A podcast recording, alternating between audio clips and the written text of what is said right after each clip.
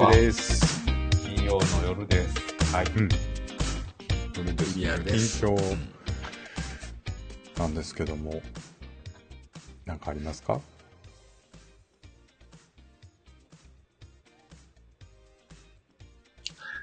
うんはい。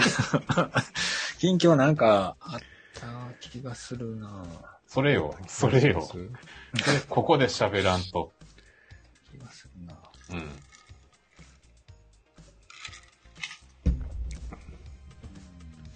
うん、出てこないか。ちょっとね、ああの、内門のおねう、フィルターの年齢を下げてみたんですよ。あ、やってる、やっちゃってる。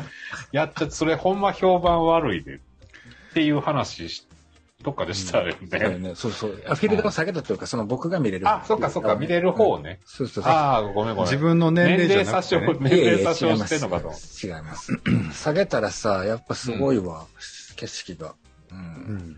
な、今までは？いつぐらいまで、40オーバーじゃないと見、見いかった。うんう。ーん、なんでまた下げようと思ったん？4月だしさ、新、新人さんとか、同じビルに来たりするかな。ああ、はいはいはいはい。そうか。その、で僕、僕はフィルターをかけてるもんだからさ、相手は見れても僕は見れへんなんてそんな不公平じゃない？と思って。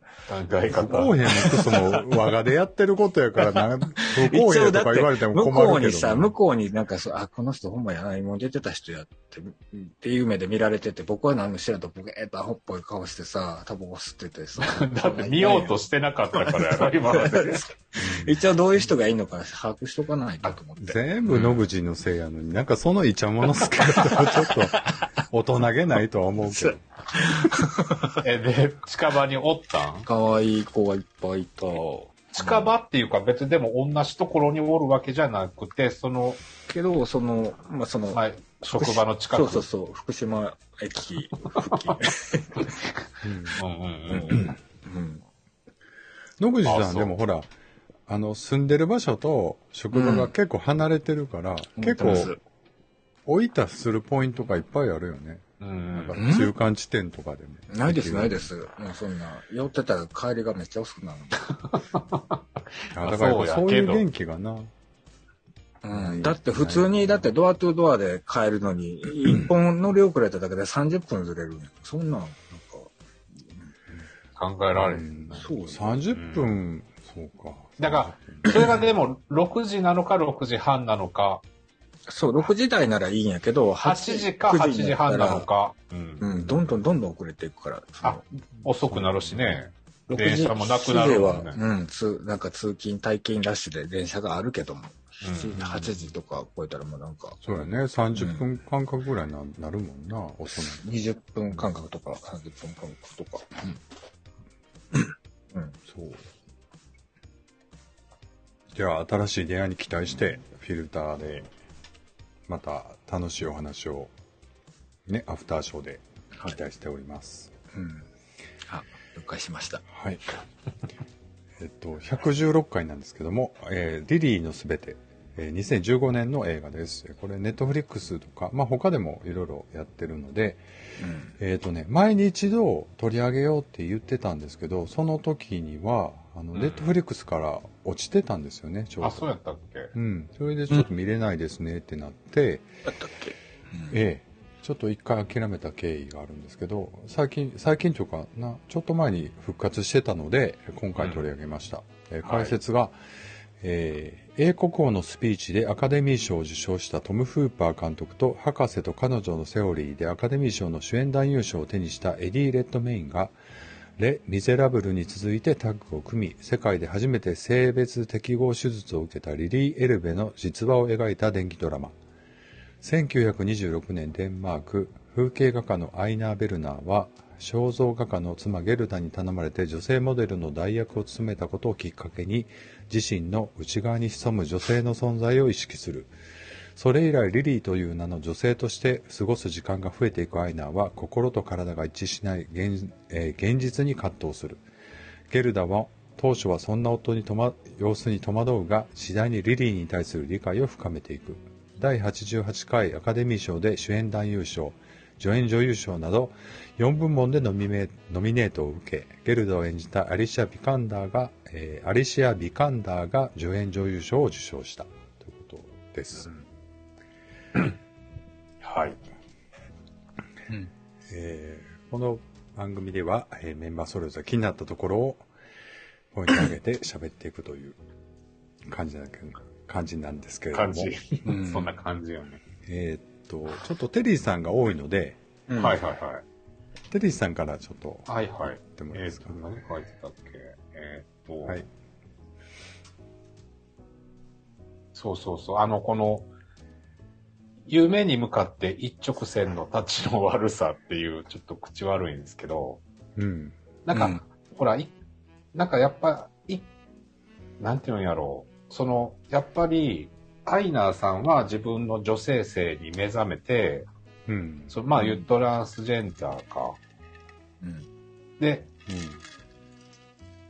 それがまあもう自分のせいなわけやから仕方ないんやけれども、ううんん。ちょっとこう、妻とか周りを置いてきぼりにしすぎというか、う。うんんうんうんなんかあの、もう手術をすることにも、なんかもう危険やって妻には反対されるけど、うんもうその、なんていうの？その自分の願いを叶えるために、自分がそうであるためにっていう理由やねんけれども、もうその、手術を受けて結局亡くなっちゃうんやけど、うん。なんかそう、もうなんていうんやろ？う、紙一重やんなって思うのね。ううんん。なんか、うん。なんかその、なんていうんやろう。それが正解、本人にしたら正解やのにやろうけど、絶対的に。うんでも、その、それに、あの、それに、そのそばにおる周りの人が、うんすごくかわいそうに俺は見えちゃうんですよね、うんこの映画にしても。だからこの映画で言うと、その妻を演じた、あの、あ、妻を演じたっていうか、妻、うんうん。かわいそうってなっちゃうんよね、どうしても。現実世界に置き換えて考えちゃうと。うんう。うんん。そうね。うん。しもうね、しゃあないよね。っていう、うん しゃあないよね。その誰も悪くないんやけど、うん。うん。う辛いよなって思うん。そう、難しいところですよう。ね。一回ほら、うん。なんか、あの、ドキュメンタリーやったじゃないですか、この番組でも。結婚して、旦那さんが。目撃者 F。うん、そうそう一そう緒僕もそれを思い出した。まあ、それやんね。それうん。の映画バージョンやねんけど。なんか、ううんんうん奥さんがすごい、うん、気の毒。うん、気の毒って言ったら、そういう表現をしたらよくないのかもしれへんけど。うん。うん。難しいとこですよね。というのは、うん結構奥さんも、その女装を利用して商売してたわけじゃないですか。うん。出た。彼女の場合はね。その、うんうんだから、その辺でちょっと関係性としては、あの、また目撃者、目撃者 F の場合とはちょっと違うのかもしれないし、なんかその、今で言うとさ、その、ジェンダーとセクシャリティまた分けて考える感じじゃないですか。うんうん。うん。女でも女が好き、男でも男が好きみたいな感じと、男で生まれたけど、女になりたいけど、女が好きな人もおれば、男の、うんで、多分このリリーの全ての場合は、うん。男で生まれたけど、やっぱりうん昔からずっと違和感があって、女なんだけど、うんやっぱ女が好きなのかな？でも、も、いや、もしかして男が好きなのかなみたいな感じやから、なんか、ちょっと分かれへんもんね。よくね。その辺はちょっと、ん？ぼやかしてたやん。なんか美しい夫婦愛みたいな感じでまとめられてたから、うん最終的に。うん。夫婦愛というか、その、友情っていうか、いう感じで。うん。うん。でもなんかその、あの、リリーは、その奥さん、奥さん名前忘れてしまいましたけど、近づいた理由としては、う。うんん。その女性像として憧れる人やったから近づいたんじゃないの？その、うん。よ、妻？そうそうそう。その、うん。ゲルダにね。そう、だから女も好きなのかなとかではないと思う。男、おえっ、と、女としてこういう女性にがいいっていうので好きになったんやと思憧れっていうう。こと？憧れかじゃら、じゃないの。あの、でも、エッチを、エッチをしてるシーンはあエッチは。うん、して、してた。それ、それは、それは好きだけど、それは女性が好きなのかなっていうクエスチョンとはまた違うと思うけうん。ど。もう、お男が好きっていうのは、こあの告白してたやん。いな何度かあるみたいな。あ男を好きになるっていう。そうそう男男ううんん。確かに。うん。うん。うんだから女性と、あくまでもその1900年代のその、えー、ゲイは病気だあの、クレイジーだ的な、うんあの、うんところがあるから、女性とは結婚しないといけないっていうところもありの、の、その、なので、女性も好きなのかなクエスチョンではないと。あの、奥さんが好きやとは思うけど。奥さんのことは好きになったってことなのか。うん。で、僕のポイントなんですけども、はい。えー1900年からまあ1930年までかの話、まあ、がメインの物物語を2015年の解釈で映画化したっていう問題ほうん。があると思うんですよ。うん。だから、なんか、結構はしょられてる話というか、はしょられううんてることがたくさんあるので、うん。ちょっと、なんか、なんやろうな。よくわからないなっていうか、僕2番目がよくわからない問題って書いてしまったんですけど、結局、もう、言うてもうてるやん。そう。なんかいろんなことを多分ね、いろいろ調べればいい話なんですよね。多分ほんでこれ原作本もある、原作本というかさ、この人が書いた本もあるから、うん。えーおん男から女になるとか、なんかそういう本やったかな。うんなんかそういう本もあるし、まあそういうのを調べればその時代感とかわかると思うんですけど、うん。この映画なんかすごく美談にしすぎていて、うんちょっと、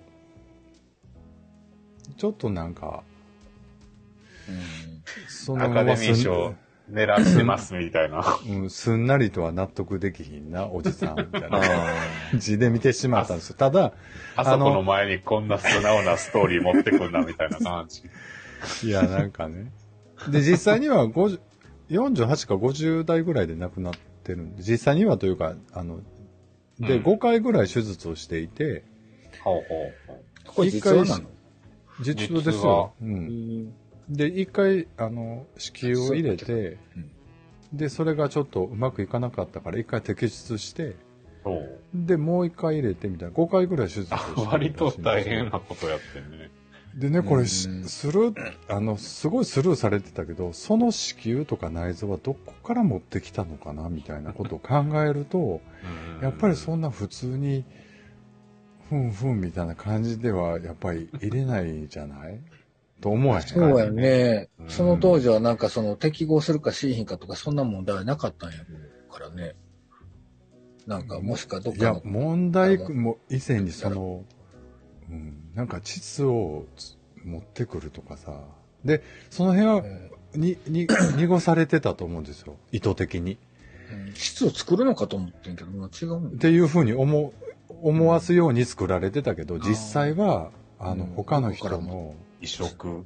移植したんだって。だからそれはなんか、事情があって、いらなくなったものをってことやとは思うんですけど、多分ね、そんななんか生きてるとこから持ってきたとかそういうことではないと思うけども、で、この当時の話当時の。話ね。だからウィキとか調べてもらったら出てるんですけどね。うんだから、だからそういうことを考えると、逆に僕はそういう方をちゃんと映画化してほしかっうたって思ってんしまって、この、でもそれはうん。そこに事件性があったら、映画にできへんからちゃう？事件性があるでんだわきっとももう、そういうこと作りたかったわけじゃないってことでもあるやろうけでどな。も、そ、そこまでして女にこだわったわけじゃない、彼女が。うん。そこに、やっぱり僕が、あそこが見たいストーリーはあって、うんこの、なんかふんわりと、あの、ふんわり美談。ふんわり美談で最後亡くなって悲しいねって言われても、それはだって毎日毎日死んでる人たくさんおるよって やっぱそうやけど。うん話ですけど。あ、もう全部言っちゃった。はい。で、野口さんの、僕はもう最初に、テリーさんの時にもうもう言ってしまった、うんわがままガールだと思う。わがままガールだとね、思ってしまったんですよね。うんうん。うんでも何をこう、わがままガールに対してどう説明していいのかわからないんですけど、とりあえず言えることは、目撃者 F を思い出しちゃったっうん。ていうところかな。でも僕、あの、ほら、テリーさんが、その一番目で夢に向かって一直線の立ちの悪さっていうのってさ、うん。すごくあるあるやしわかるんだけど、でもこういう人がいないと、うん。世の中変わっていかないっていうのもある。まあねやっぱりね。だから、うん多分この、リリーさんというか、リリー・エルベがうん。切り開いたところはたくさんそうそうそうそう。大きいところは。はあるんだと思うんですよ。うん。映画の最後も、なんかそんなまとめ方されてたやん。あの、うんこの人のこういう行動が現代のトランスジェンダーのうん。何々に何影響を与えているのだ、みたいな感じで終わってたやんか。うん。だからまあ何しよう、何せよ、一番最初の人とか、そういう人たちっていうのは、周りをもう犠牲にしたやろうし、いっぱいね。うん。なんかそんなん無謀やよ、無茶無茶よって言われながら、やから、それについていく人は悲しい思いもしたやろうし、しんどい思いもしたんやろうけれども、うんうん。っていう、こ、そっち側に思いを馳せちゃうっていうね。うん確かにね。うんまあ、何、何よりも本人がな、あの、結構痛い目に遭ってるから、でもそうやって、うんでもそうやって亡くなってる人のうん。上に、あの、カルーセル・マキさんとか、うん。春菜愛さんとか、うん。ええサバちゃんね。誰かがややったから。誰かがやって、そうやって適合するとか、そういううんいろんな失敗を乗り越えて、今のトランスジェンダーの文化があるっていうふうに思うと、うん。うん。まあこういう、初めはこういう美談で収めてもいいのかもしれないですよね。で僕もちょっといけずなこと言いましたけど、はい。で、やっぱり女の人がかわいそうになっちゃうやん、どうしても。うん。こういう物語って結婚してて、うん。旦那が自分のせいに気づき出すってことをやられると、そりゃ、うん嫁かわいそうやんな、絶対に。うんで、そう映ってしまうやん、絶対に。うん絶対に？うん。だからこのもん、うん。この問題を取り扱うと、どうしてもそうなっちゃうんやろうな。うんうん。でもこの、やっぱり、その、こういう手術がない頃は、じゃあそういう欲求はみんなどうしてたのかなそういうことを想像してたりしてて、うん。うんもなんか、まあ女、女性層みたいなことはできると思うんですよ。女装、あいわゆる女装的なことはね、昔からその、そのでもその、なんか、器官とかをうん。切除したりとか、そういうことってやっぱり怖いもんな。う、で、なんかあの病、あの先生、うん。ちょっとなんか怖い感じに映ってなかった？先生、先あの生、。医者、医者というか、ドイドイツかなんかのな。あのさ、えーっと、あなんの、手術をしてあげるよっていう医者？そうそうそうそうそうそう。怖い感じ？なんかちょっとやばい感じに映ってなかった、映ら、印象として。それはなんか何なんかちゃんとシュッとした人が出てきて、あ、うんあなたはこういうのなので、こういう手手術をしましょうじゃなくて、なんかまあまあやったことない手術やろうからそんな感じになっちゃうんかな。で、あの病院とかのあのシーンもちょっとなんか異世界チックなうん。感じじゃなかった。ぼあれーっとなんか。あれこそ、そうんの、あそこさんの言う、うん。2015年式に描いたんじゃない、あの、病院のセットとかってこと？そうそうそうそうそうそう。なんか、受付の女の人が二人テーブルの前、テーブルのとこおってみたいなのがさ。あれはでもまあ分かれへん想像の世界なんじゃない？や、分かれへんで。あれは一応取材してやったの。でも、実際にはその一人の医者が、うん。リリー・エルバを手術し、手術したんではなくて、なんかその医者がカウンセリングして、そのうんできそうな医者がドイツによるとか、なんかはいはいはいはい紹介して何人かでやったみたいな感じでウィキに書いてあったので、なんか一人の人が全部担当したってことでは実際にはなかったらしいけど、うん、だから病院もいろんなとこを転々としながらやってたんだと思うんですけどね。うん。でもすごいよね。うん、そんな手術をしようっていう、こうん。う、取ろう、つけようっていうね。医者がいる、いたっていう。うん。でも、しかもその、だって SNS も何もない世界でさ、うんどうやって巡り合ったんみたいな感じですごいよね、と思って。うんうん。田畑セランドさんコメントをいただきました。デンマークのありがとうございますありがとうございますデンマークの女はお姫様体質でわがままな女性が多いから、タイトル通りデンマークの女なんですかねっていう。う。うんん。そこも含めダニ,、へーデニッシュガールなのかなあ、そうなんや。そういうふうに説明されると、あ、そうなんやと思ってしまうわ。うん。おしゃれじゃん。じゃない、それやったら。ネーミング、ネーミング。ね。うんあのね、僕はあんまりわがままだとは思わなかったです。パイオニアだと思うんっ。ているので、うん。うん。も、もっとその、なんかすごく意志の強い、あの、私がやると言ってやるみたいな感じでやったみたいな映画になってましたけど、うん。僕はまあ割といろいろ悩みながら悩みながらいろいろやっていって、結局はこう、あの、最後にはこう、子宮を移植して、亡くなっちゃった50代前ぐらい、50代ぐらいで、50代前やったかな ?48 か、50代なってたんちゃうかななんかそのウィキ見たらわかるんですけど、うん。だからある意味結構長く生きたって言うと変ですけど、あの、その、長くはまあ生きてないけども、いろいろまあ、ややった割には。うんそうそう、いろいろやって、うんあの、頑張った人なんだろうと。だからこう、コツコツやっていって、最後はまあちょっと失敗したっていう話なんだと思う。割と映画の方はさ、なんか割とその最初にこう目覚めるところに時間を割いたので、うん。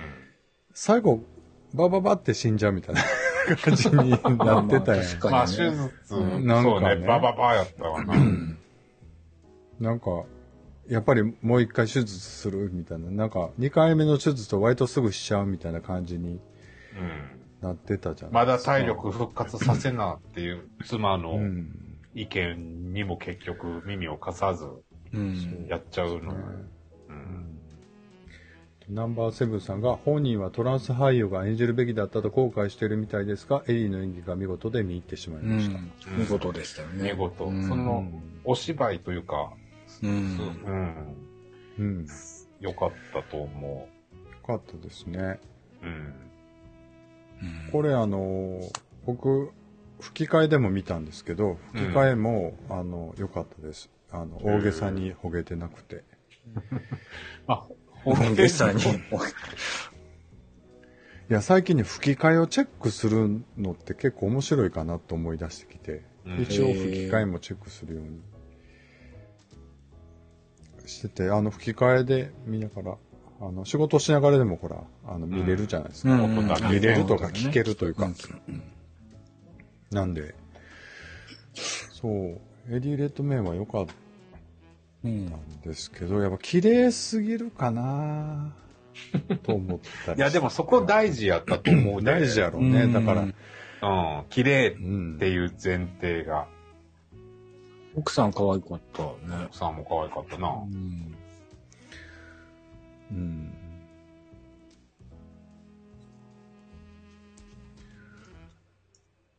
そうですね。なんか、うん。じゃあちょっと、点数いってみますちょっと一通り喋ったんですけど、はい、なんか言い残したことはあります？ないですか？ないです。ないです。ないですか？はい。うん何点にしよう。はい。はい。えー、あそこは7点です。野口も7点です。エリーは7点です。はい。ということで、3-7ということで、揃いました。初めて。初めてか。初めてじゃない。初めてやな、この。あ、違う、あったわ。あ第3回。うん。あ、そう。デビルマン、デビルマン。あ、デビルマンね。はい。そう、演技、演技というか、俳優さんたちがみんな良かったなとよかはったね。思います。そうですね。うん。はい。あ、確かに。ちょっと半角、あ、全角だったので直しました。失礼しました。はい。で、はい。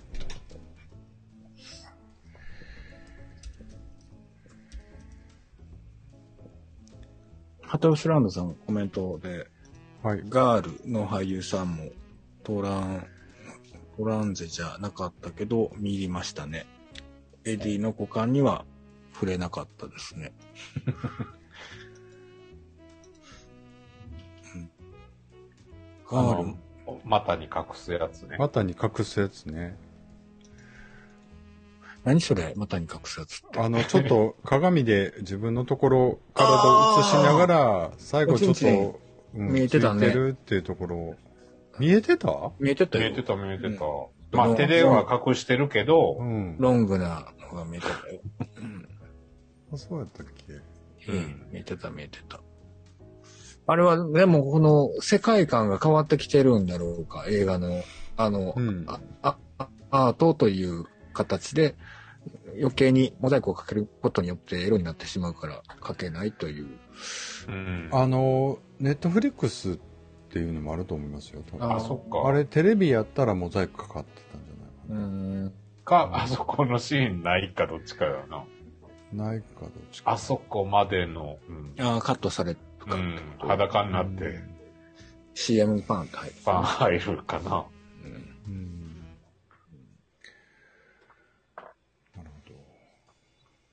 でも、よかったですかね。よかった気もします。はい。気もしますというか、なんかその後半がすごいバタバタと駆け足やったなっていう気がすごいする。そので、も後半はあっという間に見、見、見入ったというか、まあ確かにうん、すぐ終わった。後半1時間はうんあっという間やね。うんうん。うんうん。難しいよね、でも、その、今はゲイ映画でもそうやと思うんですけど、うんゲイでプラスアルファとか、トランスジェンダーでプラスアルファみたいなことになってくるじゃないですか。やっぱり、いろいろみんなが分かってきて、うん。ある程度共通認識として持ってきたときに、うんうん。それだけでは映画にならへんとか、それだけでは、あの、番組にならへんって言ったときに、う。うんん。じゃあ結局何で勝負するかっていうと、うん。とかね、なんかそういう話になる、なってきたりする。そうやね。その、インパクトというか、うん、だから、同じ話を繰り返しても仕方がないからさ、やっぱりね。うん。うん。それはもう一回やってるやんとか、うんそういうことになるやんか。そうね。だからトランスジェンダーっていうので、うん。なんか、だから、あのーミッドナイトスワン。うん。草薙草薙さんの？うんうんうん。が、もトランスジェンダーの映画やねんけど、あれはまだやってないんかな、ネットフリックスとかで。ないちょうどですね、多分。もしあったらこれと一緒に見、見比べてもよかったなとか思ってんけどね。う。うんん。あ、は、え、もう、のぐ、あの、テリーさん見たんですか？は映画館で見た。うん。うん。見た、見て、オチも聞いたな、僕でも、テリーさん。うん、同じ、オチ同じですよね。同じ同じ。ね。うんまあでもその過程が大事やもんね。そのどういうふうに描くかみたいなことが。うん。そあっちはね、母性な感じを描いてたかな。うん。うん。 Bang Bang Rubbish ではツイッターアカウントを開設しています。次回のお題や配信予定などのお知らせをツイッターにてつぶやいています。ツイッターアカウント名は、アットマーク Bang 2 Rubbish、BANG 数字の 2RUBBISH です。フォローよろしくお願いします。お願いします。す。はい。じゃあ、はいちょっとアフターショーをちょっと軽く撮って、今日もそうお疲れ様したいなと思うんですけど。用意してきていいですか？さっきの回のバイバイとか言わんかったけど、まあいいか。適当に大当たりもんねいつもね。そうね。そうです、はい、まあちょっとお酒え？お酒取ってきます。はい。